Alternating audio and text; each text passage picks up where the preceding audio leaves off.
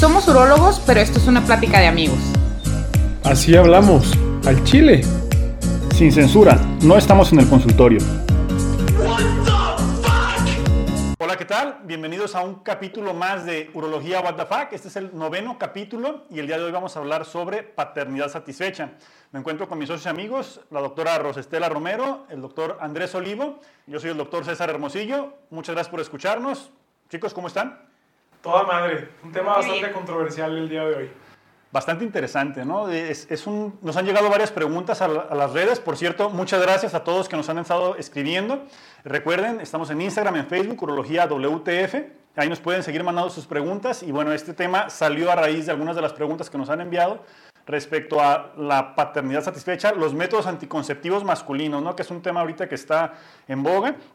Por ahí hay algunos artículos que han salido en, Facebook y, de Google. A mí me, metí pues a investigar a raíz de las preguntas que nos hicieron respecto a los anticonceptivos. Eh, parece que hay una inyección que se está probando apenas, esto que quede bien claro, no está ya aprobada, apenas está en fase de experimentación, para ver si eh, se logra hacer la, anticoncepción con un medicamento, ¿no? Que bueno, ahorita vamos a hablar un poquito de, todo, de toda esta parte. La, la, temática principal, creo ahorita, vamos a hablar sobre lo que es la, la vasectomía, cuáles son los mitos, cuáles son las realidades, cuáles son las ventajas, si es que existen desventajas, porque creo que es lo que más vemos en el consultorio de repente que llegan y, oiga doctor, es que, ¿qué me puede, qué me puede pasar? ¿O qué es aconsejable? Y creo que esta sí considero que puede ser controversial en muchas situaciones porque estaba leyendo un poco sobre, sobre el tema y dicen que en países, por ejemplo, primermundistas es el principal método anticonceptivo. Sin embargo, en países subdesarrollados, México, sigue siendo como muy controversial o que tiene mucho problema por índoles eh, sexuales, digámoslo así, o que también machistas, exactamente. Afortunadamente ya ha habido un poquito más de apertura entre, entre la sociedad, entre los mexicanos, entre los hombres casados que ya no quieren tener hijos, se acercan un poquito más a preguntar sobre métodos anticonceptivos y sobre todo por la vasectomía, que ya, le, que ya saben un poquito más al respecto. Me, ha tocado, me ha tocado como cada vez más que las, las parejas llegan al consultorio como a ver de que, oye, sabes que ya, ya creo que ya llegamos a nuestro límite de hijos, y me gustaría que mi esposa pues descansara de los anticonceptivos y pues yo vengo, ajá, me enteré que, que, esto está más fácil, que a mí me va mejor, ese tipo de cositas, ¿no? Y me da mucho gusto y también me ha tocado como el otro lado de que ya llegan hombres de, oye, ¿sabes qué? Es que me divorcié, pero yo ya tengo mis hijos y la verdad a lo mejor empiezo con otra nueva pareja y todo, pero ya no quiero tener más hijos. Muy bien, entonces consideramos el método anticonceptivo este en los hombres, la vasectomía, como un método definitivo, ¿cierto? Sí. Se debe considerar como definitivo, digo, es, es, una, es un método que si bien se puede revertir, se debe considerar al momento de tomar la decisión como pareja que ya está la paternidad satisfecha, ¿no? Por eso es el método paternidad satisfecha. Si ya tienes los hijos que quieres tener, si ya pensaste que ni con tu esposa, ni con nadie más, ni, ningún, ni aunque te divorcies vas a querer tener más hijos, este método de elección y se debe considerar siempre como método irreversible, que ahí precisamente a raíz de eso, ¿no? Que empiezan estos, estos nuevos métodos que, bueno, ya platicaremos. El punto de esto de tomarlo como irreversible siempre les explico a los pacientes, o sea, porque me llegan de todas las edades y hay muchos que dicen, oye, pero pues yo ya sé que se puede revertir. Entonces, el punto de eso es que, o siempre les explico, una vez que tú te haces la vasectomía, ya no se puede asegurar el éxito completamente de un embarazo. Entonces, esa es la razón por la cual eh, se toma como que no es reversible, aunque sí se pueda, pero eh, no, no, te podemos garantizar un 100% de, de éxito de un, em, de un, embarazo y eso sobre todo depende de los años que pases con la vasectomía, ¿no? Entre más años tengas de, de vasectomizado, entonces menos, probabilidades tienes de tener un embarazo. Totalmente. Vamos a, a, vamos a no tratar de hablar tanto sobre el tema de qué es lo que hacemos, cómo lo hacemos, ni mucho menos. Solamente enfatizamos un poquito, actualmente se conoce como una cirugía sin bisturí, que eso se, desde el 70 más o menos se, se, empezaron a considerar como tal. Técnica del doctor Lee. Del doctor Lee Shuwan. Que en teoría, o sea, no es que no se, haga, no se haga una pequeña incisión, solamente que si definitivamente no se hace el bisturí, pero hablemos un poquito de ventajas para que se vayan animando los que nos están escuchando, porque la realidad es que a veces escuchan muchos eh, problemas que pudieran presentarse o muchos mitos, que, que es la intención como de descartarlos, Quitarlos. que son los que los, los tienen con la incógnita o con los tienen con la duda de me animo o no me animo, me animo o no me animo. Me la hago yo, te lo haces tú, ¿no? La, en la pareja. Sí. Yo creo que no hay un urólogo en el mundo que haga bisturía, perdón, vasectomía con bisturí. O sea, ya, ya, Ya no. prácticamente sí, eh, sí, o sea, ya la, la técnica sin bisturí, con mínima invasión, es, es la, el estándar de oro, ¿no? En todo el mundo, que va a ser una incisión muy pequeñita en el centro del escroto, entre los dos testículos, una incisión de centímetro y medio. No con bisturí, es una, una pinza eh, muy, con una, una punta muy aguda que va a rasgar la piel. Insisto, la incisión es muy, muy pequeñita, se extrae únicamente el conducto, digo, para explicar brevemente qué es lo que se hace. Se extrae únicamente el conducto, se ligan los dos extremos, de un lado, del otro, del conducto deferente. El conducto deferente va a ser el tubito que conecta el testículo hacia las vesículas seminales, hacia la próstata. Y entonces aquí viene importante mencionar, una vez que hace la vasectomía, no es el paciente estéril al momento. Todavía tiene que pasar un periodo, más o menos son 30 eyaculaciones, decimos aproximadamente 3, 4 meses según algunas guías. Después de la, de la vasectomía, todavía el paciente puede generar un embarazo. Entonces, después de la cirugía hay que tener la precaución necesaria, seguir utilizando algún método anticonceptivo de la pareja o métodos de barrera, el condón, que sería el más utilizado. ¿No vieron el, el meme alguna vez que decían en el IMSS de vasectomía sin bisturí? Que está la enfermera deteniéndole o vendándole los ojos al paciente, agarrándole el pene hacia arriba y el doctor con un marro así como para darle los huevos. Ah, sí, sí lo vi. Pero, Pero pero no, no es eso. no es eso, ¿eh? Eh, La importancia de esto, o por qué se tarda tres meses en hacer como efectiva o 30 eyaculaciones, es porque eso aproximadamente se tarda un espermatozoide en que se genera hasta que ya esté listo y sale. Entonces, para que salgan todos los que ahí andaban en medio camino, Que pues, se acumulan ajá, vesículas seminales, que están en el camino. hasta que salga todo y se limpie todo, listo. Oye, otro como ¿Mito? cosa que me preguntan un chorro es como, ¿y ahora qué pasa con los espermatozoides? Ah, sí. No les, no les preguntan. Clásico, cla- clásico. Sí, ¿no? se, van, se van a acumular ahí, Sí. y se van a Se- hinchar le- los huevos. le- les van a crecer.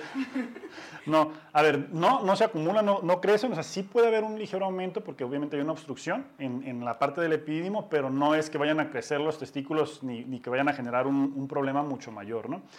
Otra de las preguntas sería la- el, el semen, o sea, ¿voy a seguir eyaculando o no, doctor? Eh, ¿Qué va a pasar, no?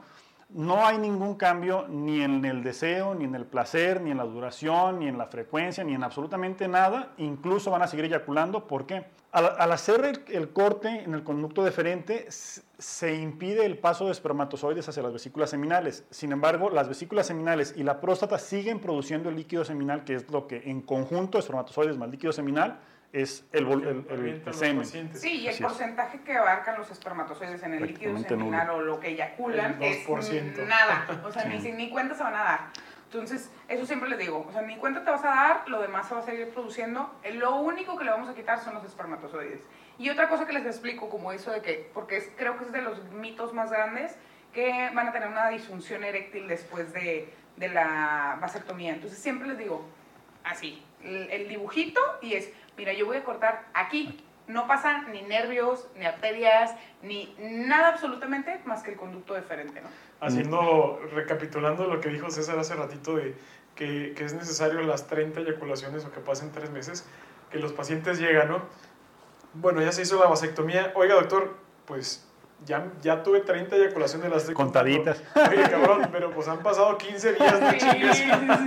O cuando les dices así que, oye, cuídate porque van a faltar así de tantas eyaculaciones o no sé qué. En una semana, doctor, en una semana, ya los veo. Y no, y es como, ay, eso Muy sí, bravita. Siempre ha, ha- ha habido casos de que de repente dicen, es que tengo la vasectomía, ya no se puede la, la concepción. Si no se tiene un seminograma o espermatobioscopía directa de control, no se puede permitir el tener relaciones sexuales sin protección porque no se tiene la seguridad que en efecto pudiéramos encontrar alguna variante, que de repente Así digamos, ah, tiene dos, doble conducto diferente, nosotros se liga uno de cada lado y, ah, ups, sorpresa, por, ahí, por otro lado estaban pasando los espermatozoides.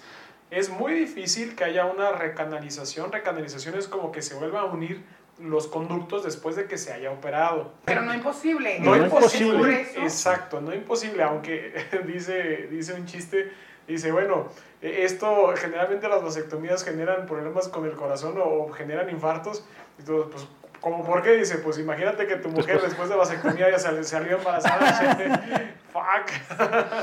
Sí, digo que, que en esos casos igual se tiene que hacer un examen, ¿no? Para ver si efectivamente se le canalizó el, el conducto de forma espontánea, que es menos del 1%, o sea, es, Sí. es realmente Es muy, muy muy bajo, bajo el muy porcentaje.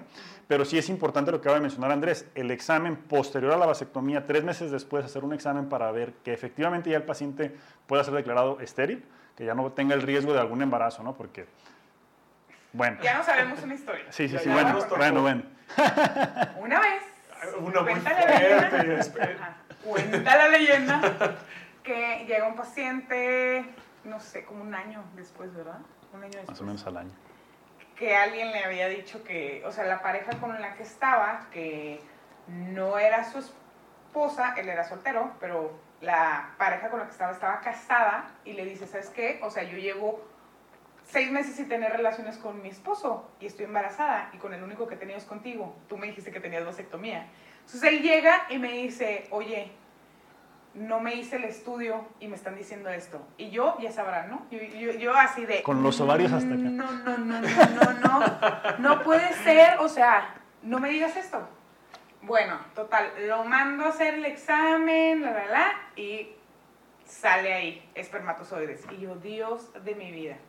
Muy probablemente con él, en un lado, se quedó canalizado. Exacto. Entonces, ahí son cosas que pasan.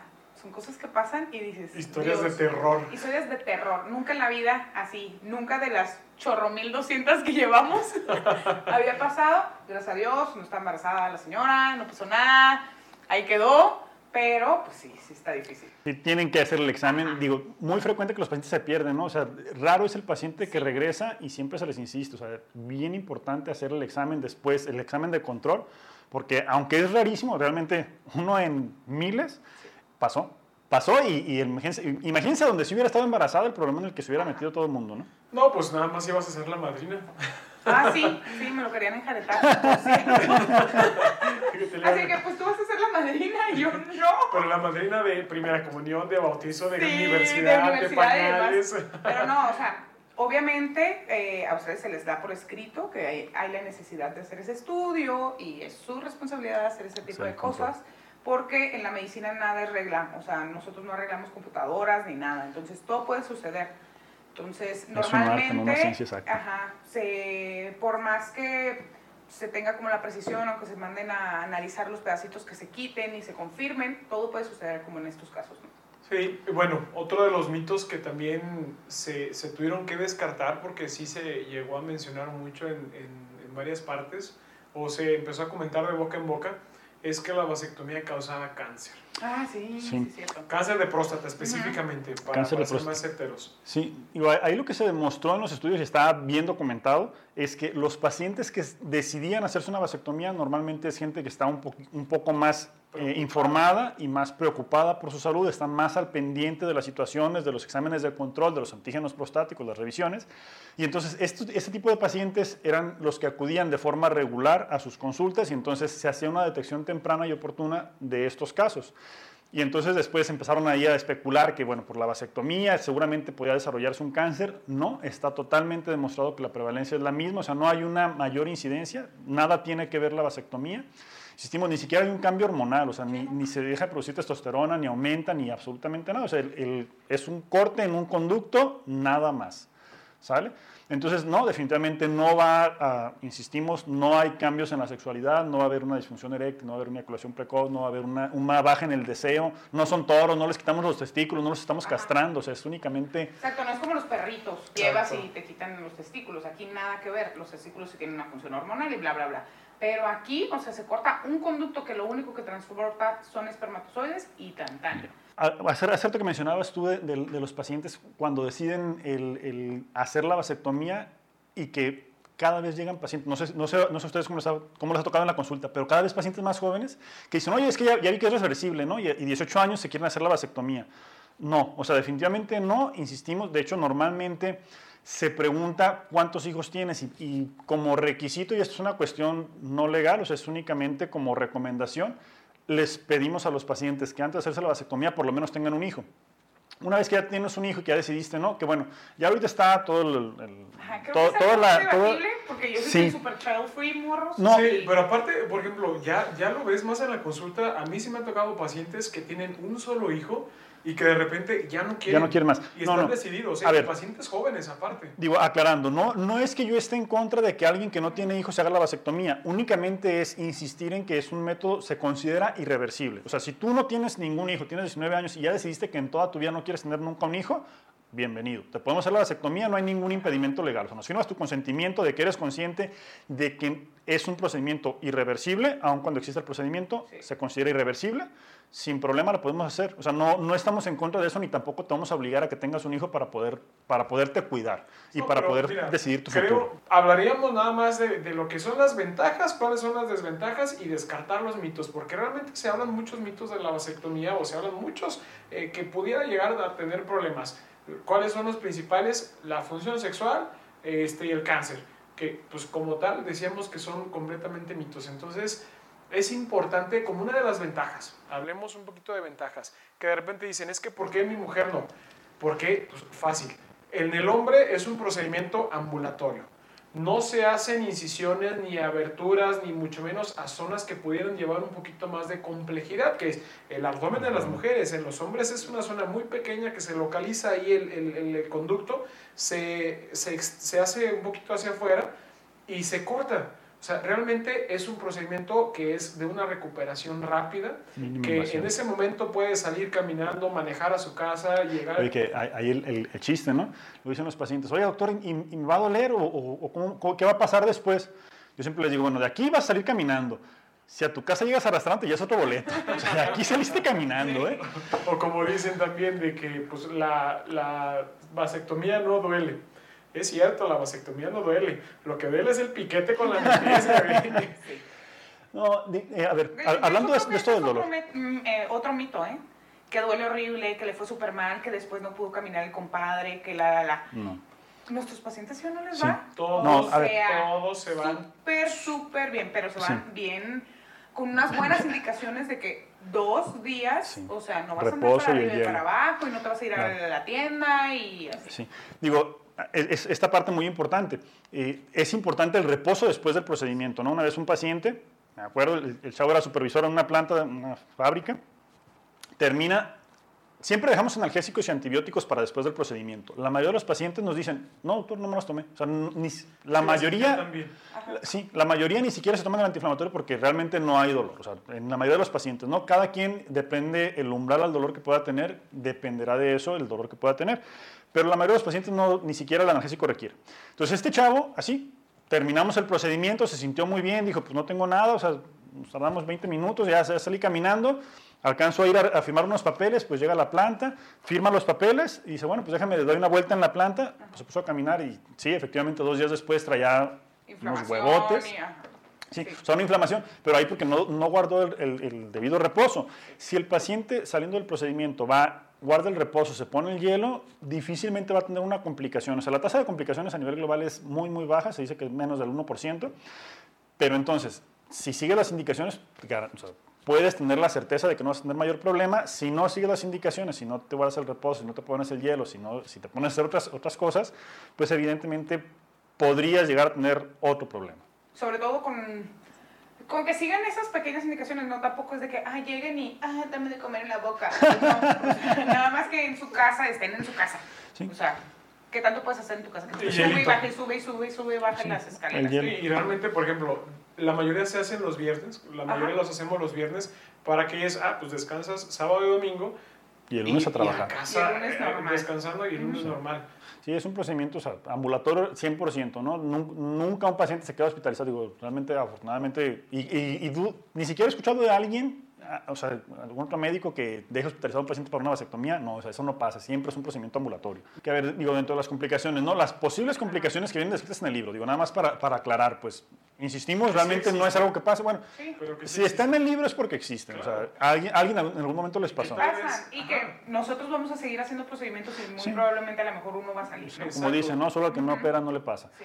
Pero a ver, ¿cuáles son, Puede ser cuáles, 1%, pero Hematoma. ese 1% se un hematoma, o sea, un, un sangradito, digo, somos muy cuidadosos, se extrae únicamente el conducto, no ten- prácticamente no tenemos contacto con los vasos, pero existe la posibilidad de que algún vasito por ahí se atravesó y se corte y pueda generar un sangradito dentro del escroto y pueda generar un moretón dentro del testículo que se pueda acumular y que pueda crecer un poquito. Se abre, se drena, no pasa nada, o sea, no, no, no tendría que haber mayor complicación. La otra sería, de los que están reportados, dolor inguinal que ese, bueno, igual, si se llegara a lastimar por algo, el procedimiento estuvo un poco más complicado que, a ver, aquí sí es importante, cuando toman la decisión, pues tratan de llegar relajados, ¿no? Entre más nerviosos están hasta el- los testículos la por acá y entonces luego, pues, ahí estamos Ajá. nosotros tratando de bajarlos. Hay pacientes que tienen los testículos muy pegados a, la- a la pelvis y, ay, cabrón, cómo nos cuesta estar Sí. localizando Sí. ahí. Sí, digo, en, en esos casos sí hay un poco más de manipulación de los tejidos, un poco más de inflamación y entonces podría llegarse a generar un poco de dolor. Pero realmente la mayoría de los pacientes, digo, les damos una- un tranquilizante previo al procedimiento, llegan relajados, la mayoría ya llegan convencidos, ¿no? Digo, luego en invierno, traten de hacérsela en verano, por favor, las manos frías, Eh, Y disculpen. fíjense que, por ejemplo, en, en medicina o en las instituciones es considerado como una urgencia quirúrgica, ¿eh? Porque puede llegar Para a- que no se arrepientan. Para que Bueno. no se arrepientan. Es como, ah, paciente que lleva vasectomía, rápido. O sea, es una, una emergencia anticonceptiva. Órale. Porque en el tiempo así de repente que empiezan a, a que se escuchan al compadre. Por ejemplo, les voy a contar una anécdota. Este, espero que, que mis hermanos no la escuchen. Este, mi hermano se le hizo la vasectomía. Aquí, aquí mis, mis socios amigos le hicieron la vasectomía. Y pues mi papá estaba molestísimo. Y de repente yo lo, yo lo llevé a casa de mis papás para que, para que estuviera ahí. Y le digo a mi papá, ¿cómo ve este cabrón? Ya le cortamos los huevos. ¡Ah, chingada madre! Yo sabía que se iba a volver joto con eso. Obviamente mi papá tiene 74 años y tiene como ese criterio. Mi hermano pues es, es más chico que yo y, y tiene pues ya otra mentalidad, que eso es lo importante que tenemos que cambiar. No solamente convencer a los pacientes jóvenes, sino también informar y convencer a los pacientes eh, mayores de que es una alternativa y una buena alternativa. Pero bueno, ya, de, de, de cabrón este, maníaco que le mochamos los huevos ya no lo bajaba. Sí, porque no siquiera muchas veces, por ejemplo, a tu papá a lo mejor no, no, te- no tiene la información ni siquiera de cómo se hace. No, definitivamente. Ajá, entonces por... No, y nosotros agregándole, nada, le mochamos Sí. los huevos. Es de, Ajá, y tú "No, dándole cabrón". cuerda, Sí, ya me imagino. Buenísimo eso. Bueno, entonces, hablamos, ya nos veamos un poquito. Este, tratamos de hacerlo ya, ser información. Ya les dimos lo suficiente. Ahora, de repente, las las, preguntas. las dudas que, que dicen los pacientes. Que, que dicen de repente, oye doctor, es cierto lo que decía César, de que eh, si te haces el procedimiento te crecen los huevos. Pues la realidad es que es falso. O sea, sí tienes que tener unos huevotes Uf. para hacértelos, pero pues, realmente no, no, no, te, no, es, no es algo que, que se puede llegar a pasar. Y, y- y ahí, en ese sentido, la verdad, felicidades a todos los que aceptan el, el procedimiento. Digo, cada vez, cada vez es más los pacientes que llegan de forma voluntaria, es que ni siquiera es de que mi esposa me mandó, ni siquiera con la esposa. Llegan ellos y dicen, doctor, o sea, vengo a hacerme el procedimiento porque ya leí, ya me informé, ya sé que es menos invasivo, que va a ser menos problema, y pues la verdad es que para qué hago sufrir a mi esposa, ¿no? Ya tuve el parto de ella, pues ya esto me toca a Y mí. que siguen convencidos, o sea, se hacen el procedimiento y se, están convencidos de que fue la mejor elección. O también lo- los, los pacientes que luego llegan ya con la, con la segunda esposa, doctor, vienen un, un- un día antes, ¿no? A la consulta, doctor, mañana voy a venir con mi esposa, por favor, diga que no se puede revertir. Sí, va- varias veces, la verdad. Sí, ¿eh? Pero qué, pero qué bueno que están bien convencidos, ¿no? O sea, que hicieron el procedimiento siendo conscientes de lo que había y, y- y- y conscientes de que era la decisión y que va para adelante, ¿no? Otra de las preguntas que, que, que hemos visto, o de las dudas de, oye doctor, ¿es cierto que los testículos se rejuvenecen de, este, después de la, de la vasectomía? Pues no, güey, o sea, nada más porque te rasura los huevos se ven nuevecitos, pero pues realmente no es, no es un procedimiento que rejuvenezcamos ahí absolutamente Oye, nada. Me me acordé de una, una anécdota. Una vez un, un paciente a- a- así no llega, llega con la esposa. Ya después me dio pena a mí con, con, con la pareja porque llegan y pues ya. A ver, doctor, ¿y cuál es el procedimiento? Ah, no, pues nada más tienes que rasurarte este, como actor porno. Y la, la esposa le da risa. Y le digo, ah, ¿sí has visto? No, se puso toda roja. Pero bueno, el punto aquí es que de verdad cada vez anímense al menos a preguntar. O sea, si con esto no lo convencemos, anímense a preguntar al médico que se los va a hacer para que sepan, para que se informen de que tienen una opción, ¿no? Que ese Así es el es. punto. Hay una opción y que es una muy buena opción si están decididos a ya no tener más hijos. También me gustaría como hablar un poquito de la, re- de la cirugía para revertirla, porque hay mucha Bien. gente que también está como... Sí, sí. ¿no? Interesada. Digo, parte de... Pon tú que ¿Qué dices? necesitas y dices, y, o te la hiciste muy joven y en ese momento pensabas eso y después dices, pues es válido y a tus 40 ahora sí quieres tener un hijo, ¿no? Entonces, ¿qué se hace ahí? Pues volvemos a conectar los conductos. Es una cirugía más... O sea, para empezar, yo siempre les digo, esta te va a salir barata, pero si te arrepientes, la otra te va a salir cara, Sí. ¿no? O sea, ¿por qué? Porque tenemos que contratar un, un Microscopio. microscopio, o sea, es con un equipo diferente, eh, lo que utilizamos así, tenemos que, los hilitos son como de un cabello así para volver a pegar ahí los tubitos, ¿no? Y aparte, eh, la cirugía casi siempre tiene éxito. Éxito me refiero a que sí van a pasar otra vez espermatozoides, pero lo que les comentábamos es que esos espermatozoides no todas las veces van a poder lograr un embarazo, ¿no? Y recalcamos, bueno, me gustaría recalcar que se quedan con el, con el pendiente de que ya no van a aventar semen. No, sí van a aventar semen, pero es como les dicen, ¿no? La, la de Balas de stevia. salva. Balas de de salva, o sea que, no, pero el stevia Ah, dice sí, que- dulce, pero no engorda. Sí. No engorda. Sí. A ver, nada más, digo, y regresando un poquito al, al punto de, de Rosita, también insistiendo en, en el procedimiento, pues ya ese sí es un procedimiento que el paciente se tiene que quedar hospitalizado, que tiene que ser forzosamente en el quirófano, que va a ser mucho más invasivo, más doloroso, más riesgoso. Sí, afortunadamente se logra, normalmente los pacientes logran tener un embarazo después, pero el hecho de que lo- algunos pacientes han logrado el embarazo no quiere decir que todos los pacientes de aquí en adelante van a seguir teniendo el éxito. Por ejemplo, a los 10 años de que ya te hiciste la vasectomía, si te recanalizas, va- puede ser que tengas un 30% de probabilidades de lograr un embarazo así de manera natural, ¿no? Y entre más años, menos, menos Entre más porcentaje. años menos, más fibrosis, mayor posibilidades de que sea Y aparte fracaso. ahí, o sea, el, riesgo de los anticuerpos, ¿no? Que Sí. lo haya tenido contacto. Y bueno, hay, hay otros riesgos, entonces insistimos, considérese irreversible, Sí. aun cuando exista la posibilidad. Y pues en otros métodos anticonceptivos como de paternidad satisfecha, pues muchachos nada más les queda el condón. Condón. A ver, sí, eh, que, que fue una de las preguntas, ¿no? No sé si quieres comentar, Andrés. De, de la vacuna o de la inyección, que también, de hecho, nos lo han preguntado no solamente este, pacientes, sino también especialistas en otras áreas, por ejemplo, ginecología, o en lo personal me han preguntado urólogos pediatras que llegan con, con la cuestión o las dudas. Este, como tal, se sacó una vacuna que es con la intención de disminuir la producción de espermatozoides. Pero la producción de espermatozoides depende de la cantidad de testosterona para que estimule las células que están ahí en el testículo y que se desarrollen los espermatozoides.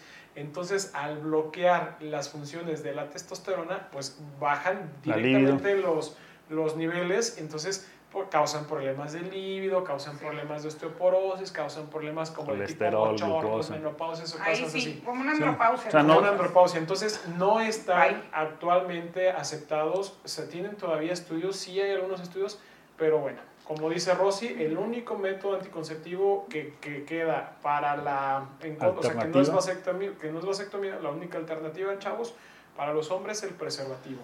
Esto también importante. eh, es un método que es definitivo, pero no protege contra infecciones de transmisión sexual. Entonces, no porque ya no embaracen o no porque ya no avienten espermatozoides, es, ah, toda madre, ya me doy vuelo y ya, ya hago lo que quiero. No, las posibilidades, este, recuerden, el preservativo es con la finalidad de tratar de evitar infección de transmisión sexual en el 95% de posibilidades. Digo, mu- muy, muy importante esa, esa parte. Eh, digo, re- regresando un poquito a lo de la vacuna, pues no se preocupen por embarazar porque ni ganas van a tener de hacerlo. Entonces, Sí. o sea, ¿para qué les a sirvió, no? Sí, no, o sea, ni siquiera van a tener erecciones. Entonces, sí, o sea, desgraciadamente, como dice Rosita, parte del patriarcado, entonces no, no se ha resuelto ese problema. Eh, una vez un paciente me comentaba, ya ven que al, al dispositivo que le ponen a las mujeres, al, al- al- al- Intradérmico. al- ajá, al subdérmico, eh, que son hormonales. Una vez un paciente me dice, no, es que el chip y, y que se lo quiero quitar a mi esposa, que no sé qué, y si le paso mi mano, ¿no, no se inactivará? "Ah, cabrón, pues no, o sea, no, no, no es un chip, o sea, no es, no es, no tiene- nada tiene que ver con electricidad, de- sino es una computadora, sí, es liberación de hormonas. Pero hay un chavo que una vez me preguntó, oye, doctora, es que me dijeron que había un chip para hombres que tiene así como que un botón y que entonces le activo y, y pasan y, y luego lo desactivo y no pasan. Es como, "Ah, cabrón, o sea, y dije, "¿Y ¿cómo? No, pues digo, no existe, ¿eh? o sea, la única, la única forma es la vasectomía o el condón. Sí. Punto. Es que en esos también, o sea, es igual que el gel. O sea, el gel lo aplicabas el en el conducto y después, no, no, no. El que aplicabas en el conducto y Ah, los iba reabsorbiendo. sí. El chip ese era como una llave.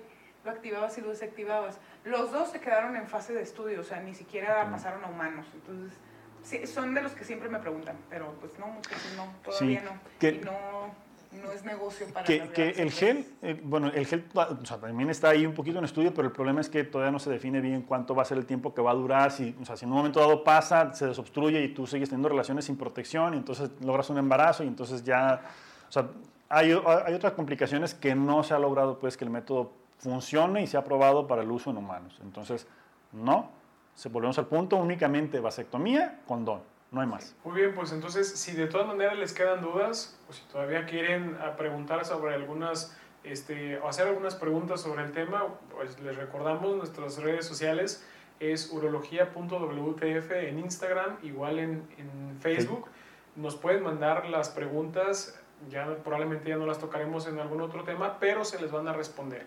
Y próximamente también haremos este, un episodio de puras dudas, de, dudas de todos los capítulos que, que estemos haciendo para que les podamos resolver. Digo, alguno, más de alguno le va a servir o que no se atrevieron a preguntar y de repente lo escuchan ahí, pues les va a servir mucho ese tipo de, de interacción que podamos hacer.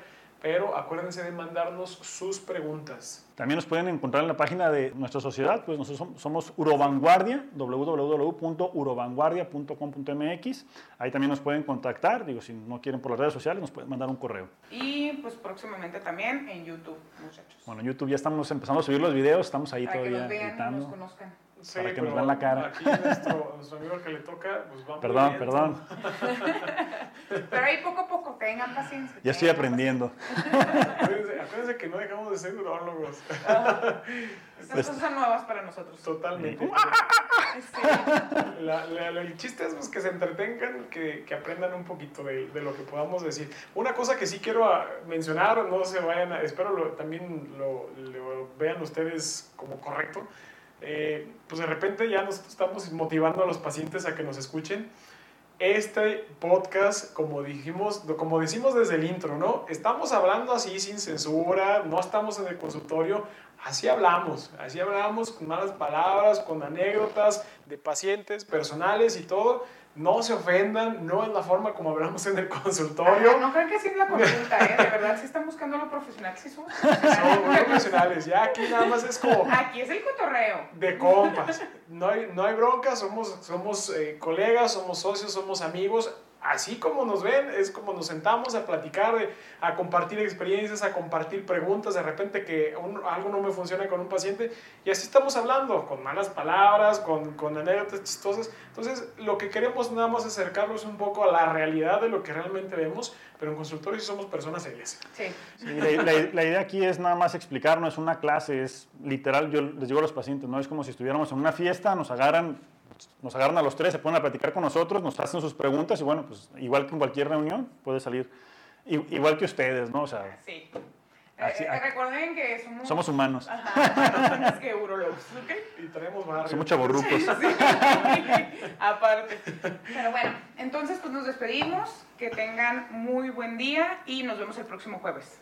Próximo jueves, nuevo episodio. Recuerden estarnos sintonizando por Spotify, por Apple Podcast, por Google Podcast. Ya aparentemente ya nos jalaron los de iTunes porque ya empezaron a ver reproducciones en iTunes. No sé por qué. ¿Te acuerdas que te dije, Rosy? Ah, sí. Este, entonces, pues búsquenos por todos lados. Ahí nos pueden escuchar. Hasta en YouTube, Y prometo ya subir los videos. Muy bien, ya dijo, ¿eh? Para entonces ya, habrán, ya estarán arriba. Entonces, pues nos vemos la próxima semana con otro nuevo tema y esperemos que sigan siendo de su agrado. Muchas gracias por el aumento de reproducciones. Siguen aumentando, es decir, o quiere decir que, que se le está haciendo interesante para nosotros.